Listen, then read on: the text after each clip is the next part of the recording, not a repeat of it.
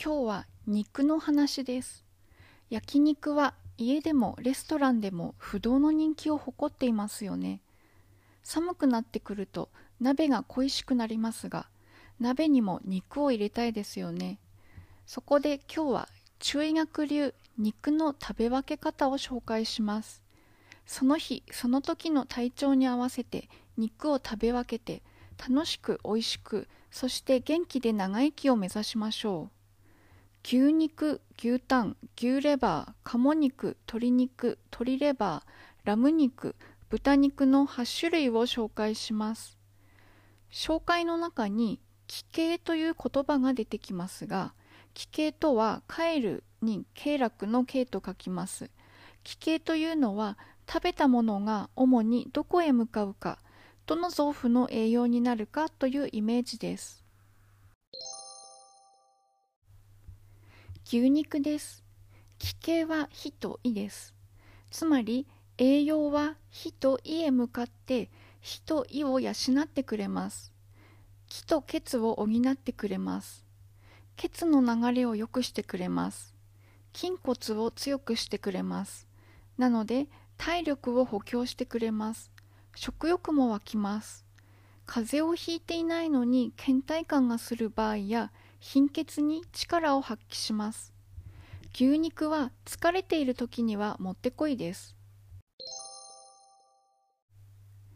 牛タンです。気形は心と肝です。体の余計な熱を取ってくれます。喉の痛みに効果があります。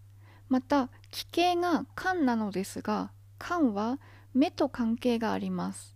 なので目の疲れに効きます。また利尿作用があります。牛タンは自分の感覚で体がちょっと熱っぽい時におすすめです。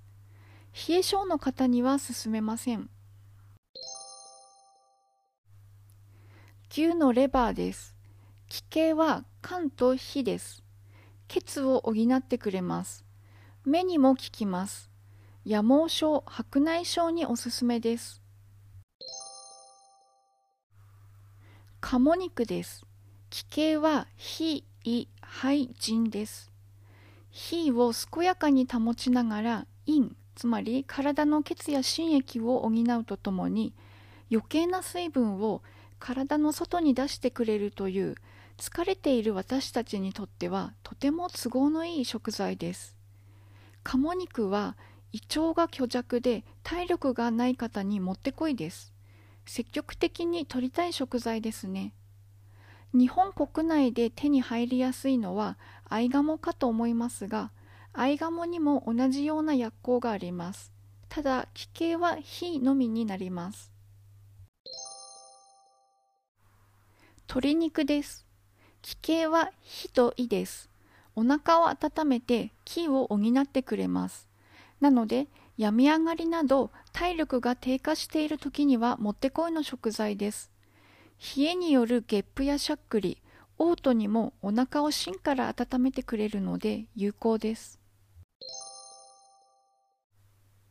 鶏レバーです。気形は肝腎脾です。肝を養ってくれるので視力低下や夜盲症に効果があります。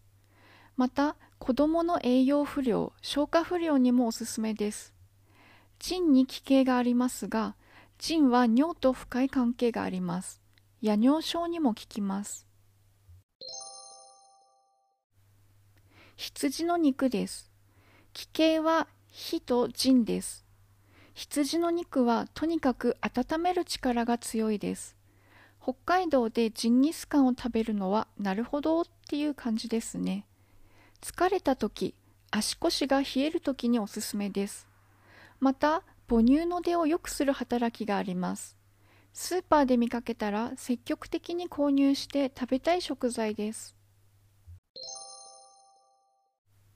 最後は豚肉です気形は火と胃と腎です。気血を補ってくれます。また、陰を補ってくれるため、空気が乾燥するこの季節にはもってこいです。便秘にも有効です。腎も補ってくれます。腎が元気だと、年をとっても元気で過ごせます。私たちに身近な食材でもある豚肉はとてもありがたい存在だったんですね